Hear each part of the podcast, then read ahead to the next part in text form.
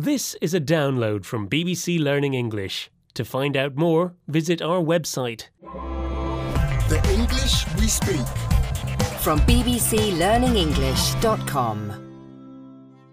Hello and welcome to the English We Speak. I'm Feifei. And hello, I'm Rob. Rob, I'm having a bit of trouble with my computer.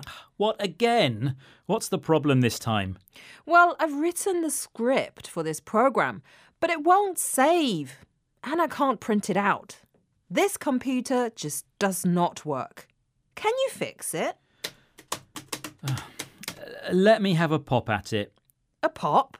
Are you going to make it explode? That's a bit extreme, Rob. Don't worry, Feifei. If I have a pop at something, I just mean I'll try and do it. So I'll have a go at doing something like fixing your computer. right, okay. Rob, have a pop then, but just don't delete all my work. Don't worry, Feifei. I would never do that, would I? Let's hear some more examples of the phrase while I sort this out. I'm going to have a pop at doing this online application for a passport. Apparently, it's really easy. We had a pop at making a cake, but we baked it for too long and it burnt. Why not have a pop at yoga? I've heard it's good for your mind, body, and soul. This is the English we speak from BBC Learning English, and we're talking about the phrase have a pop, which means to try something.